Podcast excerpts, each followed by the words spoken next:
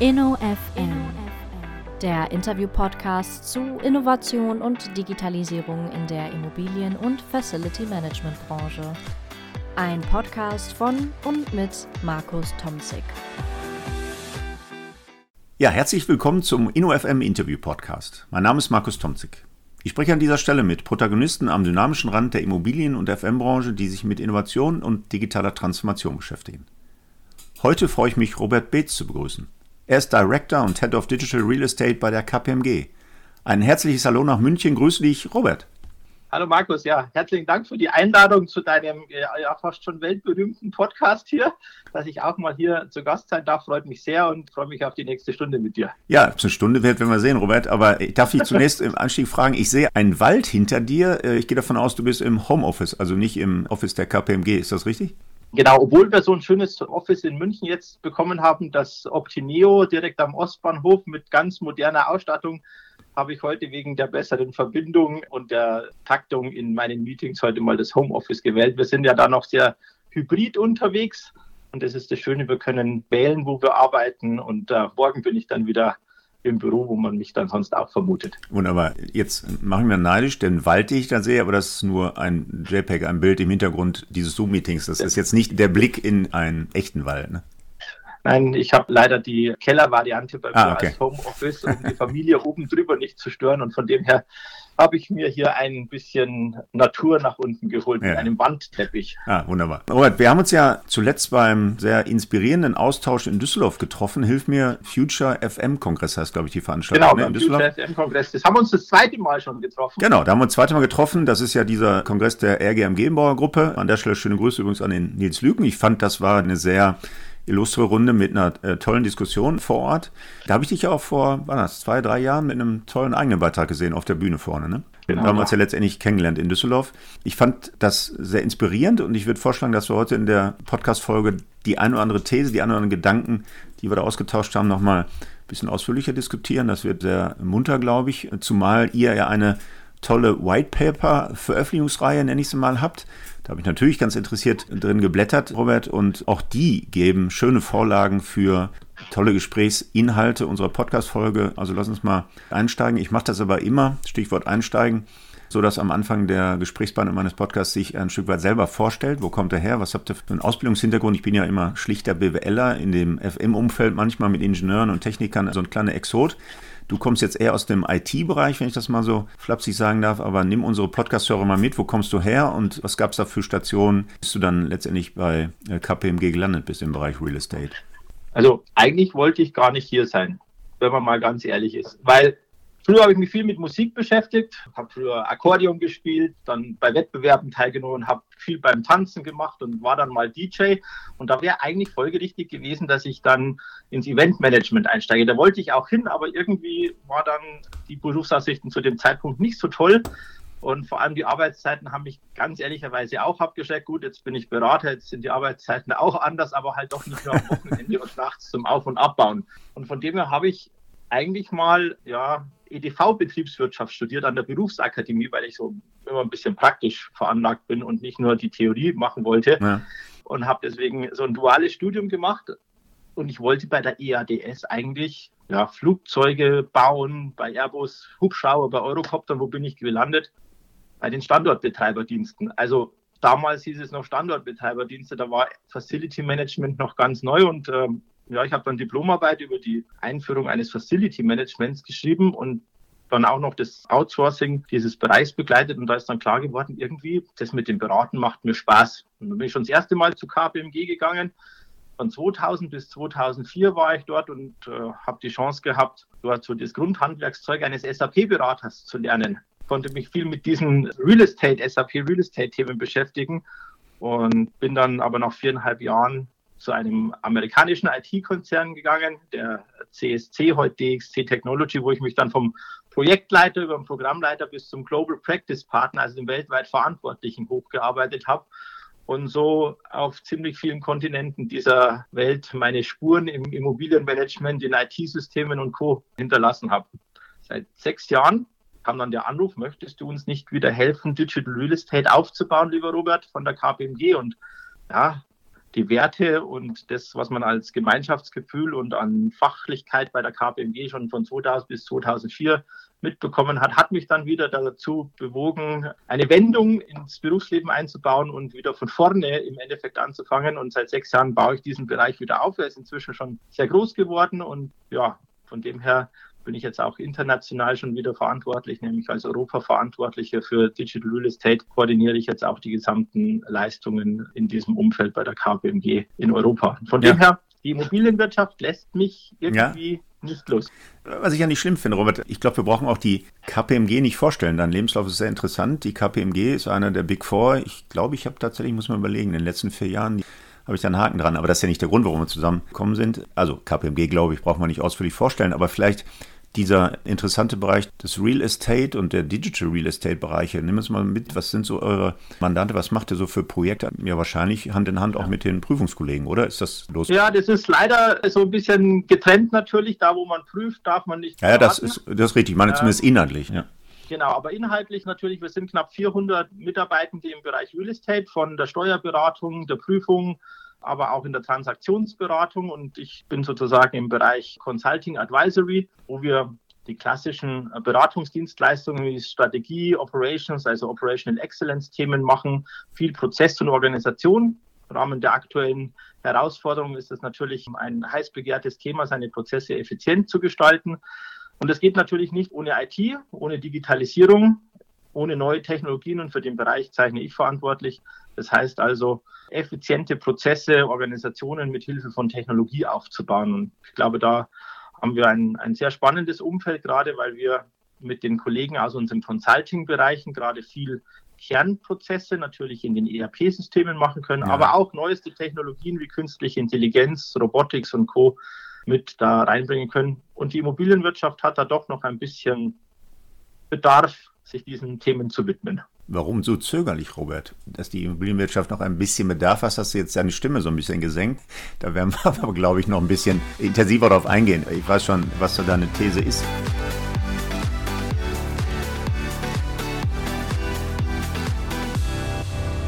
Ich habe ja gerade angedeutet, diese Whitepaper-Veröffentlichungsreihe, sehr interessant, hast du wahrscheinlich nichts dagegen, wenn ich die in den Shownotes verlinke. Da kann der andere oder Hörer dann ja, noch mal ein bisschen durchblättern. Ne? Können wir gerne nochmal den Link austauschen. Eine der ersten Thesen, die mir direkt ins Auge gefallen ist, und das passt nahtlos zu dieser Vorlage, die du jetzt gerade nochmal gegeben hast, die Rolle des Corporate Real Estate Managements, so forderst du ein, oder ist zumindest eine These, dass die viel aktiver, viel gestaltender sein sollte in dieser Unternehmenstransformation. Wie begründest du das, Robert? Also welche Rolle soll dieser Corporate Real Estate Management gerade in den digitalen Facetten tatsächlich einnehmen und wie soll das funktionieren? Ich finde, das ist eine Entwicklung, die die letzten Jahre sich so rausgezeichnet hat. Als ich das erste Mal im Corporate Real Estate Management bei einem großen Automobilzulieferer war, gab es weltweit eine Kostenstelle und eine Kostenart. Und das war dann das Corporate Real Estate Management. Da wurde alles drauf gebucht. Mhm. Man kann sich vorstellen, wie aktiv dort mit Millionen und Milliardenwerten an Immobilienvermögen umgegangen ist. Und ich glaube, heutzutage fordert die Belegschaft, äh, die Mitarbeitenden fordern ganz andere Arbeitsumgebungen, nicht nur in Büros und in ganz normalen Arbeitsplätzen, sondern eben auch in, in der Produktionsumgebung muss viel aktiver auf die Bedürfnisse von Mitarbeitern eingegangen werden. Und man kann jetzt nicht nur New Work im Büro machen, man kann es auch in Produktionsumgebungen umstellen. Das äh, haben einige schon ganz erfolgreich gezeigt. Und was das dann bewirkt, äh, merke ich gerade wirklich an unserem eigenen Gebäude. Wir waren vorher in einem, ja, 20 Jahre alten, also auch noch nicht so alten Gebäude bei uns in der, in der Oktoberfestnähe in München und sind jetzt auf die andere Seite von München gezogen und haben dort ein super wohnliches Gebäude. Und die Mitarbeiter kommen sehr gerne rein, fühlen sich wohl. Es wird viel aktiver angenommen als das alte Gebäude. Es ist die gleiche Belegschaft, aber nur eine andere Arbeitsumgebung. Und ja. im Corporate Real Estate kann man so viel schaffen auf dem Einzelgebäudeebene und vor allem, wenn man es dann auch mal in der gesamtheitlichen Sicht anschaut, auf Portfolioebene, mal Bestände optimiert. Wir machen das als KPMG auch sehr aktiv für uns, obwohl wir jetzt nicht in, wir haben nur angemietete Immobilien, aber wir ziehen auch in Berlin in neue Räumlichkeiten dann an den Hauptbahnhof, wo wir viele einzelne Standorte zusammenziehen. Das schafft Synergien im Kostenbereich. Das schafft aber auch Synergien unter den Mitarbeitern, weil sie dann eben auch keine Wege mehr zwischen den Örtlichkeiten stattfinden lassen müssen. Und ich glaube, da hat das Corporate Real Estate Management eine, eine tolle Aufgabe für die Zukunft, eben Arbeitsplätze zu gestalten und diese dann aber auch übergreifend über viele Gebäude zu optimieren und vor allem dann den richtigen Mix zu finden. Und gerade jetzt, wo wir zwischen Homeoffice und Arbeiten im Ausland. Viele lassen ja schon 20, 30 Tage im europäischen Ausland auch zu. Workation, also, ne? Workation, Workation genau. genau. Und, und ich glaube, da haben wir ganz viele unterschiedliche Gestaltungsoptionen, die wir nicht nur aus einer HR-Brille oder aus einer IT, sondern eben auch aus einer Immobilienperspektive berücksichtigen müssen. Und das Büro, ja, ist wieder auch zum Arbeiten da. Wir haben ja teilweise diskutiert, dass das Büro nur zum Treffen, zum Austauschen, zur Kollaboration da ist.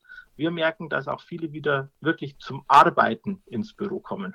Ja, jetzt beziehst du diese gestaltende Rolle des Corporate Real Estate Management tatsächlich auf die Verbesserung der Arbeitsumgebung und auf das Bereitstellen von Flächen, wo Mitarbeiter sich wohler fühlen und schwingt da auch mit, dass man da ein Stück weit effizienter arbeitet? Oder wie ist da die Ursache-Wirkungsbeziehung? Weil du sagst, gestaltende Rolle des Corporate Real Estate Managements bei der Unternehmenstransformation.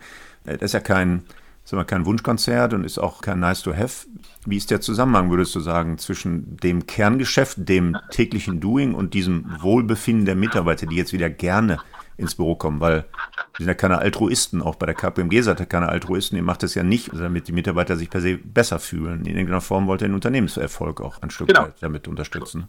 Und diese, was wollen wir eigentlich sein und was wollen wir an Werten ausstrahlen, haben wir ganz, ganz klar in unser Corporate Real Estate Design Konzept zum Beispiel. Wo wollen wir Standorte haben? Wie müssen mhm. Standorte ausgestaltet sein?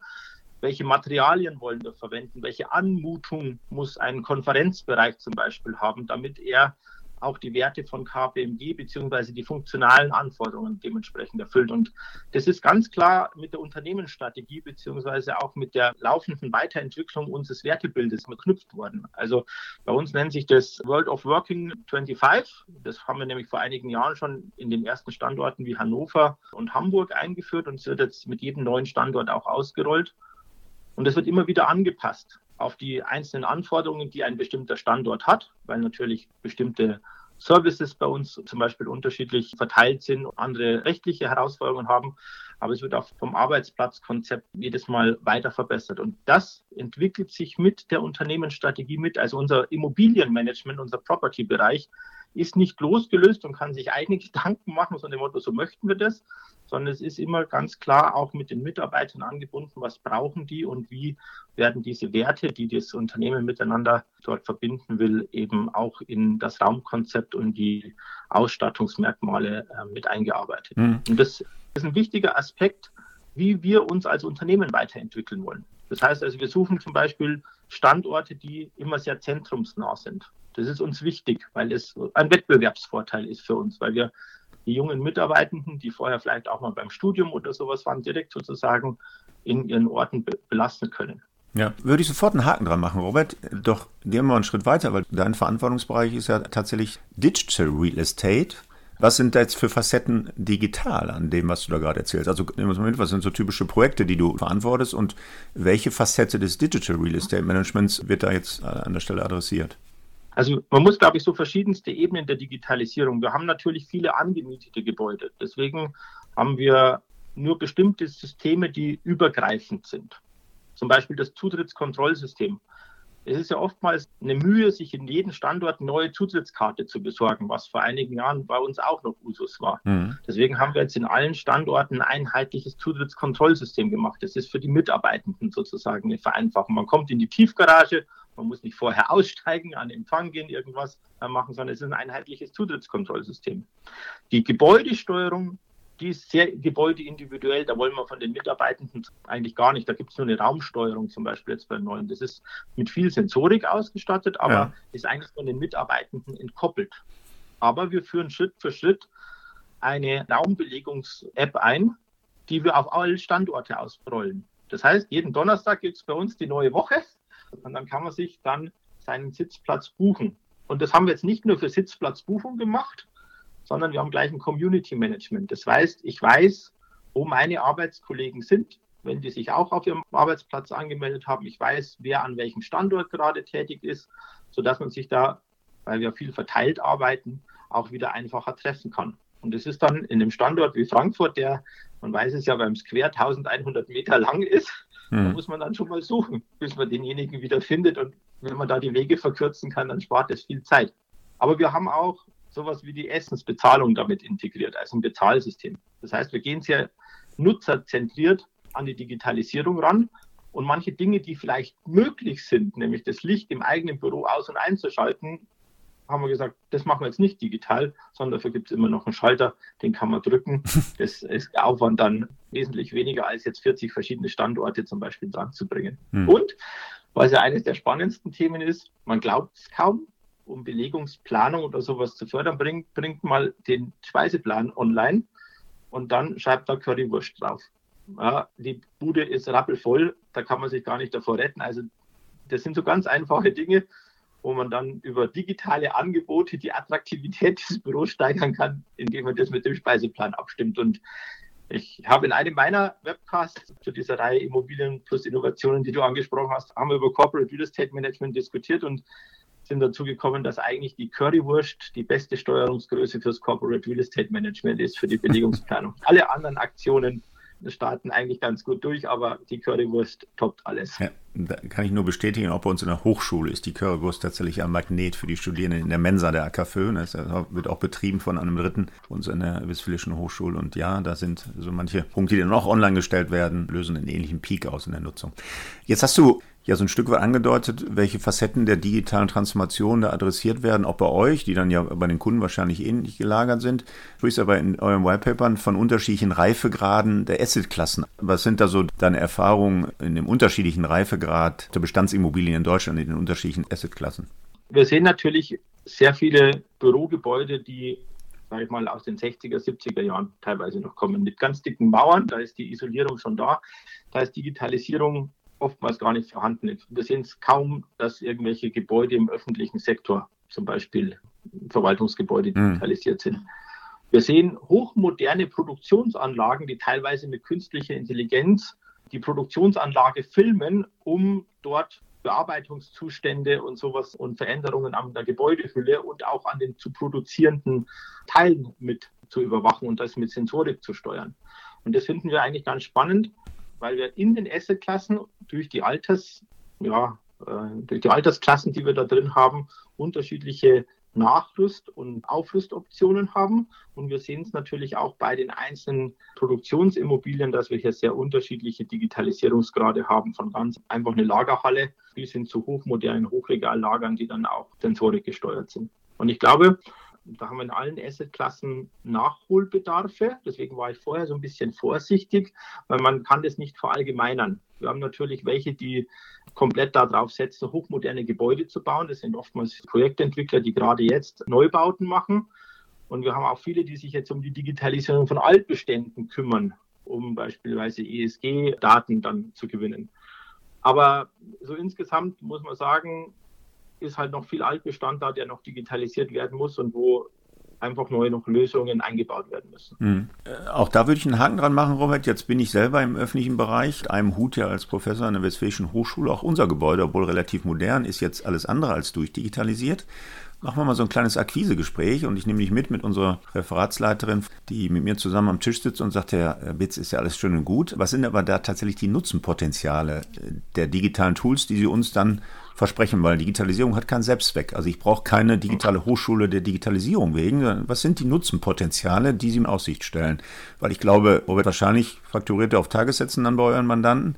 Er wird nicht erfolgsabhängig bezahlt, aber dennoch muss er in irgendeiner Form neben deinem Preisschild auch einen Nutzen für den Kunden ja. hochhalten. Was sind da so beispielhaft? Vielleicht auch mit Blick auf so eine Hochschule, auf so eine banale Hochschule, die ja nicht viel mehr als Büroräumlichkeiten. Also ich kann es an einem Beispiel, jetzt vielleicht nicht einer Hochschule, aber anhand eines anderen Verwaltungsgebäudes, wo wir wirklich mal die Gebäudedigitalisierung, und wir müssen ja zwei Seiten unterscheiden, Gebäude und die Unternehmensdigitalisierung. Ja, genau. Da gibt es Unterschiede. Digitalisiere ich die Verwaltung des Gebäudes oder das Gebäude selbst? Und da haben wir sehr schnell im Bereich Energieeffizienz, weil das ein komplett analoges Gebäude war, konnten wir relativ schnell durch selbstlernende Thermostate und das, sage ich mal, die ganz normale Sensorik, die Energieeffizienz in der Heizung reinbringt und Gebäude nachrüstbare Fenstersensoren, konnte man relativ schnell den Teil nachweisen, dass man hier, sage ich mal, Effizienzen schaffen kann. Wo wir zum Beispiel weniger gesehen haben, ist dann im Bereich der Gebäudeklimatisierung. Da waren auch Themen, die waren zum Nachrüsten gewesen, um das Gebäude Klima insgesamt besser zu machen, aber dort die Klimaanlage reinzubauen, hätte sich zum Beispiel nie rentiert. Mhm. Von dem her muss man auch bestimmte Sensorikarten immer aufs Gebäude anpassen. Es gibt keine Musterlösung aus meiner Sicht mache die zehn Sachen rein. Ich habe hier mein Smart Home aufgebaut, nachgerüstet, da ist sogar der Briefkasten mit einem Sensor ausgebaut. Das hat vielleicht einen individuellen Nutzen vielleicht durch die Hörsaalbelegung, dass ihr mal wisst, wie viele Studenten das da sind, mhm. damit ihr dann die Heizung vielleicht runterdreht, wenn viele Studenten da sind, weil viele Menschen erzeugen Wärme, also kann ich die Heizung runterdrehen. Also wäre vielleicht in einem Hörsaal, sage ich mal, eine Sitzbelegung mit der Heizungssteuerung zu koppeln. Das hilft jetzt wahrscheinlich in einem anderen Gebäude eher weniger, wo dann in Einzelbüros der Herr Professor da sitzt und die Klausuren korrigiert. Äh, dem wird wahrscheinlich warm bei den Antworten, aber nicht durch die einzelne Anwesenheit. Also sollte man das vielleicht dort nicht machen. Aber wenn er mit 400 Studenten gerade seine Vorlesung macht, kann man die Heizung auch im Winter ausdehnen. Da wird genügend Wärme erzeugt. Mhm. Das, ist, das sind so Kleinigkeiten. Das muss man aber immer auf den Use Case dann einzeln betrachten. Auf der anderen Seite gibt es aber auch Sensorik, die ist zwar nett, so wie mein Briefkasten, aber der hat halt vielleicht nur bei mir einen Mehrwert, weil ich es ausprobieren will. Oder vielleicht hat der Herr Professor zu seinem Postkasten auch einen halben Kilometer durch den gesamten Campus und bevor er den läuft, kriegt er eine automatisierte Meldung, dass irgendwas ein Brief eingegangen ist. Von dem her, sage ich mal, kann man dann auch wirklich für den einzelnen Use Case oder für die einzelnen Sensorik muss man sich genau überlegen, was man damit macht. Also eine Pauschalantwort würde ich euch nicht geben, aber ich glaube, für jedes Gewerk kann man einzelne Positionen auf Machbarkeit und vor allem auf Rentabilität dann auch prüfen.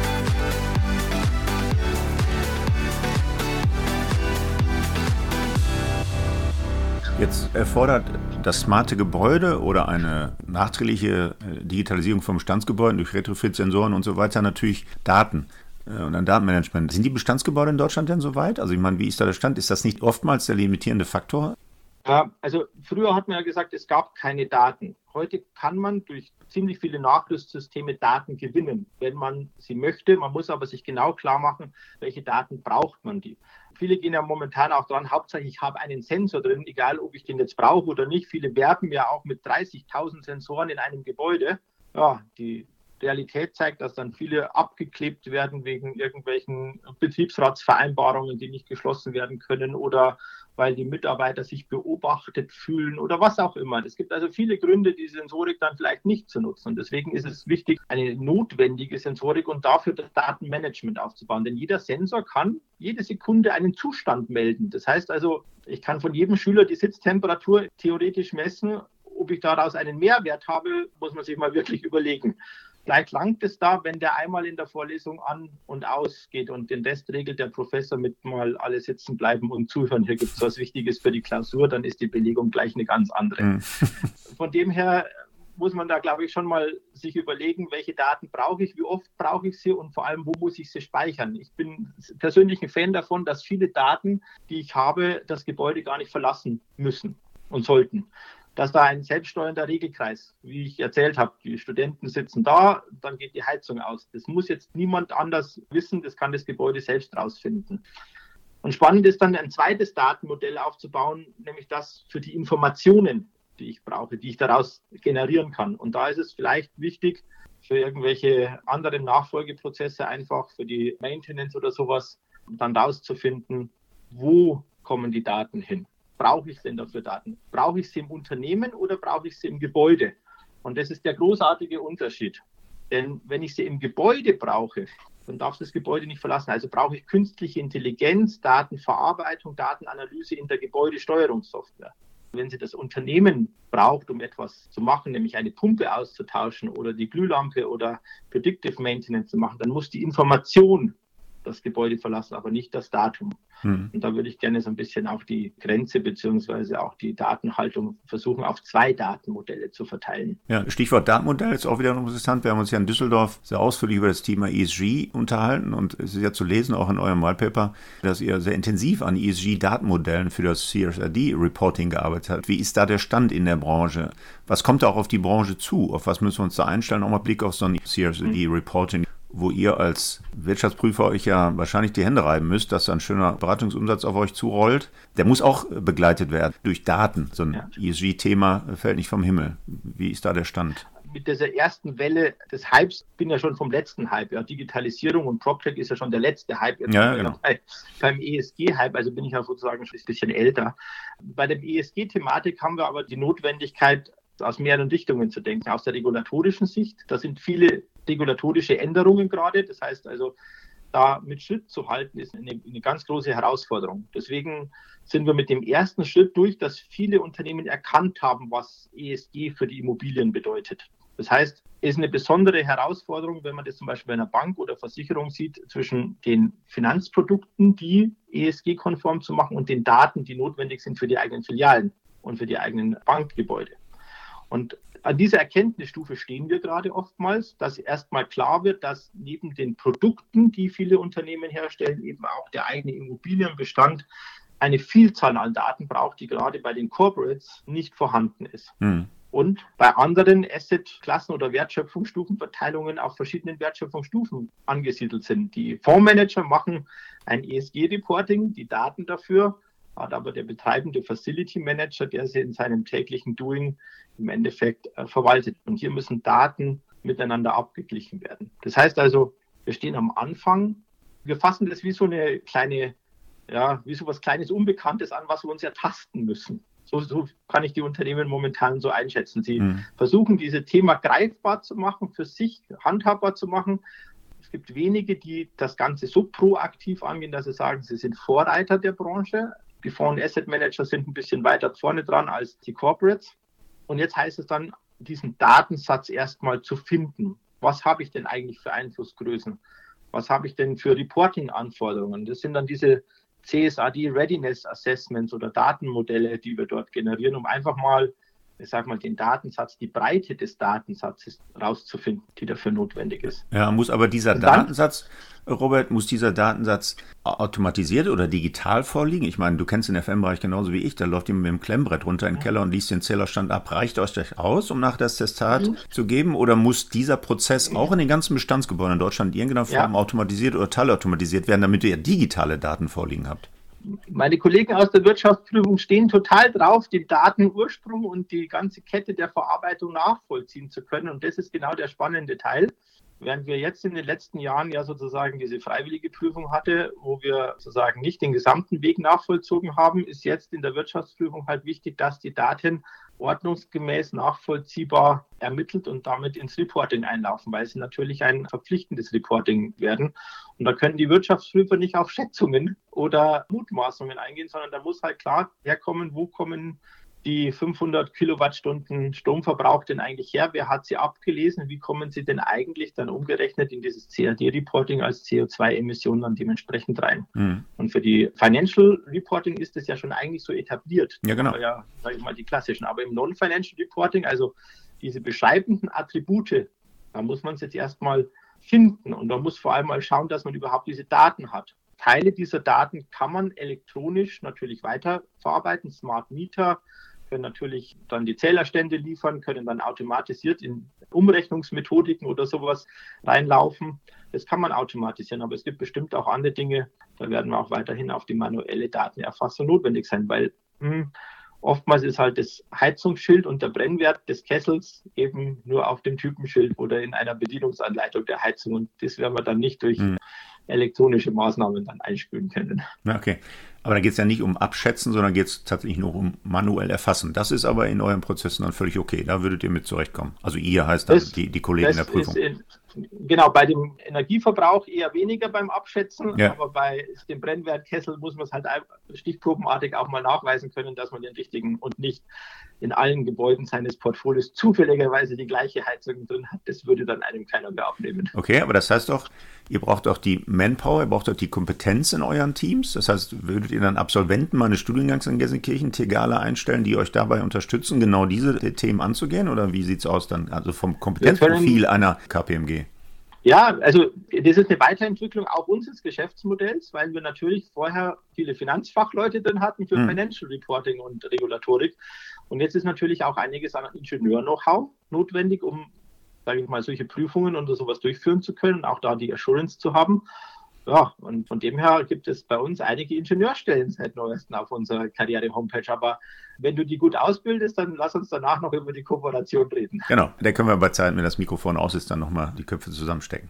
Robert, ja, auch so ein bisschen mit Blick auf die Zeit. Ich habe so viele spannende Themen angedacht aus euren Whitepapern. Ein Thema, das kann man sicher auch nicht so ganz ausführlich hier thematisieren, finde ich immer sehr spannend, die Möglichkeiten dieser automatisierten Bewertung von Immobilien. Früher haben wir uns in Datenraum gesetzt für die Diligence, dann gab es möglicherweise einen digitalen Datenraum. Wird zukünftig, Robert, dieser digitale Datenraum automatisiert? Gibt es eine automatisierte Bewertung tatsächlich auch unterstützt durch KI? Ist das Zukunftsmusik oder siehst du da tatsächlich in der näheren Zukunft schon die Möglichkeiten, einen solchen Weg zu beschreiten? Teils, teils. Ich glaube, dass wir bei gerade Wohnungsbeständen, die ja standardisiert sind, haben wir schon eine sehr gute Datengrundlage. Das heißt also, hier kann man automatisierte Bewertungsverfahren eigentlich schon relativ gut einschätzen. Ja, ja. Gerade durch ESG und Co. wird aber für die anderen Assetklassen die Datengrundlage in den nächsten Jahren viel, viel besser werden. Das heißt, ich habe ja vorher mal angedeutet mit meinem Zögern, dass in manchen Assetklassen die Datengrundlage halt noch schwierig ist. Ja. Und von dem her auch keine automatisierte Bewertung auf der jetzigen Basis stattfinden kann. Wenn wir aber auch hier in den nächsten Jahren noch weiter Daten sammeln, auch viele Umfeldfaktoren, weil wir kriegen ja viel mehr Vergleichsdaten, auch über den Bereich Smart City können wir Daten aus dem öffentlichen Raum noch mit dazu einfließen lassen. Und ich glaube, dass hier in nicht allzu ferner Zukunft auch in einzelnen Bereichen automatisierte Bewertungsverfahren vorhanden sein können. Sind die KI-basiert? Ich greife mal das Stichwort, so ein Buzzword auf, was ja in aller Munde ist, nicht nur durch JetGTP, KI-basierte Systeme sind in aller Munde. Sind diese Systeme der automatisierten Bewertung KI-basiert? Ja, also wir arbeiten selbst mit einigen künstlichen Intelligenzen, die Plausibilisierung oder sowas jetzt vornehmen schon und den Bewertern da ähm, vieles an die Hand geben ohne künstliche Intelligenz, glaube ich, brauchen wir das gar nicht mehr einplanen für die Zukunft. Hm. Was für ein Potenzial haben äh, KI-Systeme tatsächlich in der Immobilienwirtschaft? Wie würdest du das einschätzen? Also ich meine, wir experimentieren alle so ein bisschen mit unterschiedlichen kleinen Use Cases, was ChatGDP angeht. Man liest ja, dass Software-Tools auch solche KI-Programme integriert haben, um Briefe zu schreiben, um Präsentationen vorzubereiten in einem ersten Entwurf und so weiter. Aber wo sind die Potenziale, wo sind die Use Cases für KI-basierte Systeme tatsächlich in der Immobilienwirtschaft, im Real Estate-Bereich? Also aus der IT kann ich es jetzt zum Beispiel sehr schnell, ich habe das letzte Woche mal für mich ausprobiert. Wir alle kennen das bei IT-Einführungen, wir müssen Test-Cases, Use-Cases schreiben, um die dann sozusagen nachvollziehen zu können. Da hat ja. man früher mal einen Berater dran gesetzt und der kam dann freudestrahlend als Junior-Berater nach zwei Tagen mit fünf Use-Cases um die Ecke, die er dann präsentiert hat und die er dann ins Testkonzept mit übernommen hat. Ich habe das mal ausprobiert. Zehn Fragen später hatte ich meine fünf Use-Cases und ich glaube, es hat ungefähr fünf Minuten gedauert. Ja. um das zu machen. Und das Lustige ist ja, jetzt ist ja SAP Real Estate oder viele der anderen Systeme sind ja jetzt doch eigentlich spezialisiert und man glaubt nicht, dass so eine künstliche Intelligenz, die so allgemeiner Art ist wie ChatGPT, sich jetzt mit dem SAP oder mit, äh, mit Planern oder wie sie alle heißen, da auseinandersetzt. Aber die kennt es schon. Das heißt also, die kann sehr genau den Use Case bereits für Spezialprodukte, die jetzt nicht so allgemein gültig sind, auch schon vorgeben. Wenn man mal die Entwicklung anschaut, 2014, 15 habe ich mich das erste Mal mit künstlicher Intelligenz beschäftigt, im Rahmen von IFRS 16, also diesem Leasing-Standard, wo man dann viele Verträge noch neu lesen musste. Und da war das Thema Verträge lesen ganz, ganz on vogue und da waren alle stolz, dass sie 300 Attribute lesen konnten. Aber ganz einfach. Mhm. Ohne großartige Probleme kann man jetzt Verträge, Dokumente lesen, den Inhalt verstehen. Ich habe letztes Mal aus einem Mietvertrag ein Gedicht schreiben lassen. Also einfach ganz Blödsinnsanwendungen. Mhm. Aber das geht jetzt und das sind nur acht Jahre oder sieben, sieben acht Jahre ungefähr. Mhm. Wenn man diese Entwicklung fortrechnet auf die nächsten sieben und acht Jahre, möchte ich mir gar nicht ausmalen, was dann alles möglich ist. Das heißt, so ein Beruf wie ich, der Ausführer, Berater, ja, ist eigentlich obsolet, wenn er nicht noch die Aufgabe hätte, den Wahrheitsgehalt auch mal zu überprüfen. Mhm. Denn es gibt schon so Dinge, die assoziiert momentan die künstliche Intelligenz noch ein bisschen falsch. Und das müssen wir, wir müssen darauf aufpassen, dass die nicht ein Eigenleben entwickelt, was dann in die falsche Richtung geht. Aber von der grundlegenden Thematik, dass es Zusammenfassungen, Weiterentwicklungen, Berichte schreibt, mache ich mir gar keine Sorgen, dass ich das zukünftig selbst machen muss.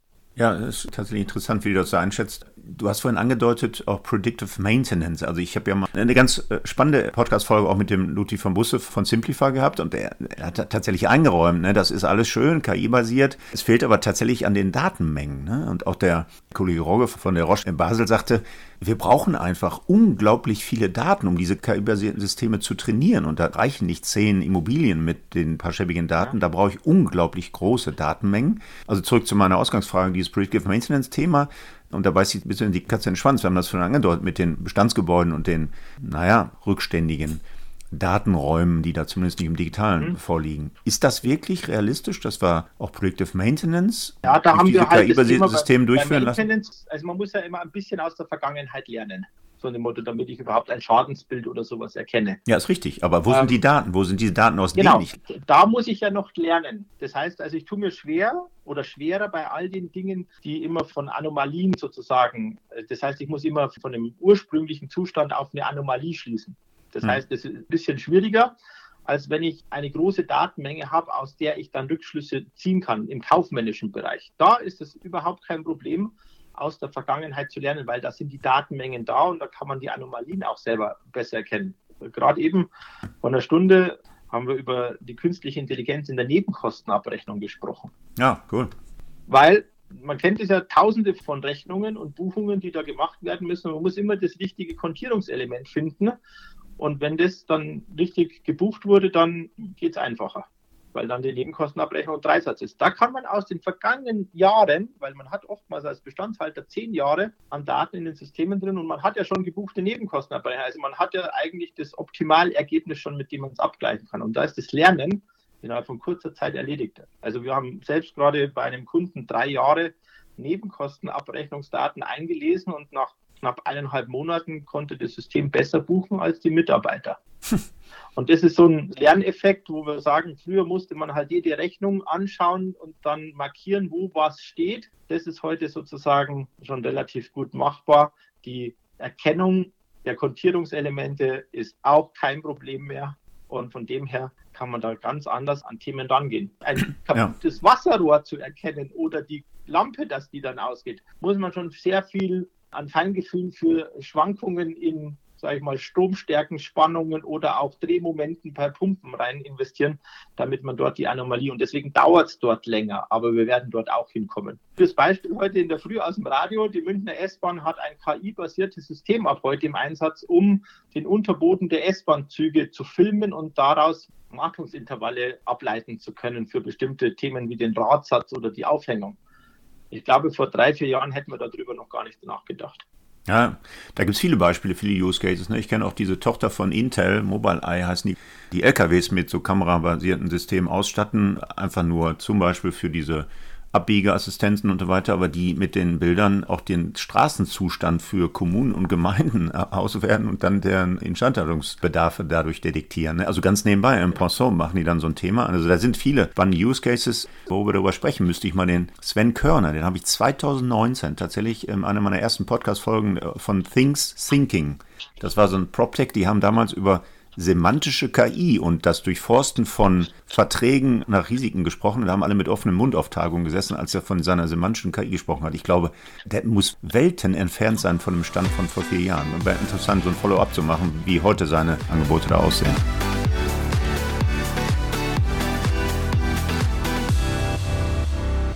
Robert, äh, KI wird uns sicher beschäftigen, ESG wird uns sicher beschäftigen. Was sonst steht auf der Roadmap der KPMG im Bereich der Real Estate und der digitalen Consulting-Bereiche? Also die Welt wird, auch wenn du vorhin so ein bisschen schmunzelnd gesagt hast, ich wollte gar nicht da sein, wo ich heute bin, aber äh, jetzt hast du einen unglaublich dynamischen Bereich, den du da verantwortest. Was steht auf der Roadmap? Ja, für kurzfristige Projekte muss ich dich leider so ein bisschen enttäuschen. Das ist gar nicht so fancy, wie man glaubt, weil die Immobilienbranche in vielen Dingen halt Grundlagenarbeit noch leisten muss. Wir haben ERP-Systeme, die sind teilweise seit 20 Jahren im Einsatz und es ist halt relativ schwierig, wie beim Tuner an einen alten VW Käfer den Ferrari-Flügel dran zu schrauben. Das passt halt manchmal technisch nicht von den Aufhängungen und mhm. von den Schrauben. Mhm. Das heißt also, in vielen Bereichen sind wir wirklich damit beschäftigt, erstmal notwendige Release-Wechsel, Upgrades von den ERP-Systemen durchzuführen, um überhaupt Anschlussfähigkeit für neue Technologien finden zu müssen und parallel die Use Cases und die Mitarbeitenden mitzunehmen auf diese Reise der Digitalisierung. Denn das ist ja auch ein spannender Aspekt, den wir immer wieder sehen. Zu Hause sind wir ja alle digital. Da haben wir dann Smartphones und Smart Homes und alles Mögliche. Und kaum gehen wir durch die Tür durch vom Unternehmen, ist jeder Knopf ein Selbstzerstörungsbutton, den wir in dem System drücken. Und da haben wir Angst davor und brauchen drei Tage Schulung. Und ich glaube, den Weg, den versuchen wir gerade mit vielen Unternehmen zu gehen, diese Angst zu nehmen, auch spielerisch, innovativ mit neuen Technologien umzugehen und sie zuzulassen. Denn wir können so viele Technologien der Welt haben, wenn wir sie nicht nutzbar machen für die Menschen, die damit arbeiten, brauchen wir sie auch nicht. Hm. Und das ist so ein Appell an alle. Wir müssen viel, viel mehr mit den Menschen an der Digitalisierung arbeiten als an der Technologie. Ja. Äh, auch das ist wieder ein schönes Stichwort. Vielleicht greifen wir das nochmal kurz abschließend auf. Also dieser Change-Prozess bezieht sich ja eben nicht nur auf technologische Systeme, aber auf Techniksysteme, sondern auch der Mensch muss mitgenommen werden. Das ist im ist Real Estate-Bereich ja genauso wie in allen anderen Bereichen. Wir müssen den Menschen mitnehmen in solchen Prozessen. Ne? Wenn ich den Menschen nicht mitnehmen müsste, wäre die Digitalisierung viel einfacher, hat einer mal gesagt. Ja. Ich merke es aber auch in meiner täglichen Arbeit. Wir haben sehr viel Konsens über den Einsatz von Technologien, über die Möglichkeiten, aber der Weg, sie an den Arbeitsplatz zu bringen, an den Nutzer, der ist dann doch ein bisschen länger und da muss man ganz schön viel Zeit und Muße investieren und viel Leidenschaft vor allem. Ich glaube, da kann man viel durch Vormachen machen und ich appelliere deswegen an viele Führungskräfte, Vormachen, mitmachen und hm. die Skepsis mal beiseite legen. Ja, Robert, wir haben jetzt hier en passant so ein paar Themen nur angedeutet, wo wir nochmal die Köpfe zusammenstecken müssen. Und meine ich nicht nur die Absolventen unseres TGA-Studiengangs, die möglicherweise mal auf der Payroll bei der KPMG landen. Du hast ja eigene Formate, da haben wir auch schon mal so ein bisschen drüber laut gedacht, wie wir da nochmal zusammenkommen. Also ich freue mich auf zukünftige Aktivitäten. Das Leben in dem Real Estate-Bereich bleibt spannend. So ein bisschen Blick auf die Zeit, Robert, möchte mich aber ganz herzlich bedanken, dass du dir heute die Zeit genommen hast, in München hier meine Podcast-Folge mit mir zu bestreiten. Sehr kurzweilig, sehr interessant. Vielen, vielen Dank, Robert. Vielen Dank und ich freue mich, wenn du dann mal bei mir zu Gast bist bei Immobilien plus Innovationen. Ja, genau. Dieses Format hast du ja angedeutet, mache ich sehr gerne. Von daher werden wir sicher bei zweiten nochmal die Themen hier aufgreifen können, die wir heute in Teilen ja nur angedeutet haben. Vielen Dank, ähm, Markus. Ja, das war der InnoFM Podcast mit Robert Beetz von der KPMG. Wir hören uns wieder in 14 Tagen, am besten also gleich auf einer der üblichen Plattformen wie Apple Podcasts, Spotify, iTunes, Amazon Music, Deezer, Soundcloud und viel mehr. Einfach abonnieren und dann wird Ihnen die nächste Folge an einem Freitag um 8 Uhr gleich angezeigt. Bis dahin wünsche ich Glück auf und bleiben Sie schön gesund. InnoFM. Das war der InnoFM Interview Podcast von und mit Markus Tomzig. Alle zwei Wochen freitags, überall dort, wo es Podcasts zu hören gibt.